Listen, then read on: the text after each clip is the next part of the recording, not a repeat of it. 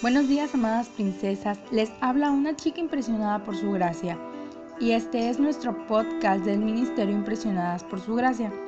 Estás escuchando Reto de Lectura 365, una chica impresionada por la palabra de Dios.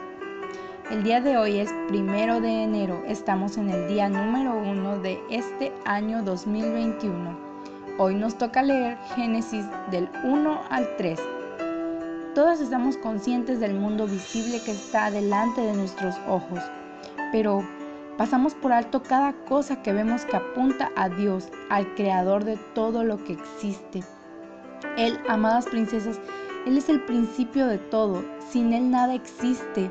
Él lo creó todo por el poder de su palabra y fue bueno, así lo dice la escritura, porque cumplía el propósito para el cual Él diseñó todas las cosas.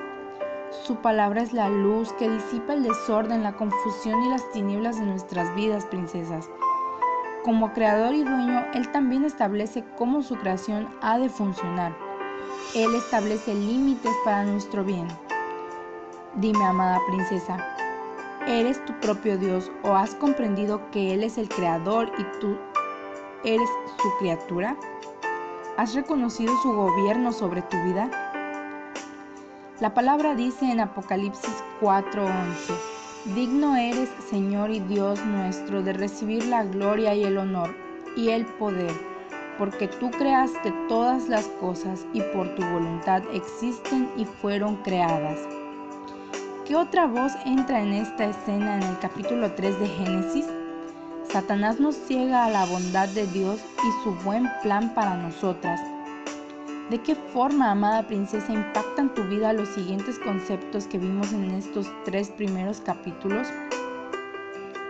¿Cómo ves la corrupción del pecado manifestándose en tu vida en las siguientes áreas? ¿Identificas algunas áreas donde has creído la voz de Satanás? En primer lugar, Dios nos hizo a todos, hombre y mujer, a su imagen y somos iguales pero con roles distintos.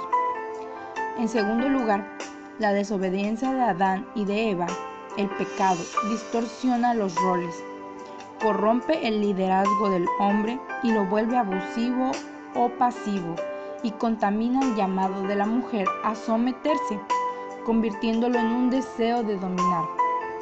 En tercer lugar, Dios hizo a la mujer para el hombre.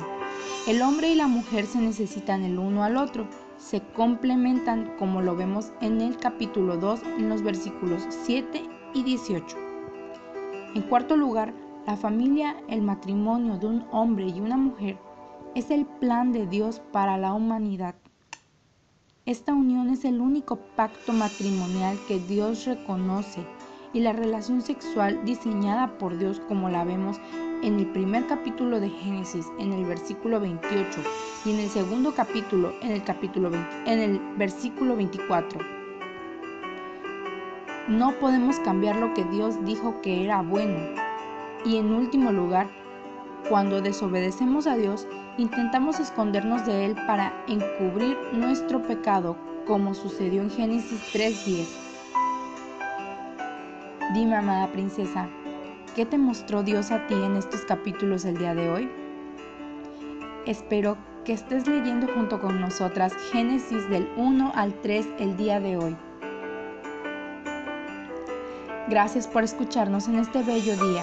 Nuestra oración es que Cristo viva en tu corazón por la fe y que el amor sea la raíz y el fundamento de tu vida y que así puedas comprender cuán ancho, largo, alto y profundo es el amor de Cristo. Hasta la próxima.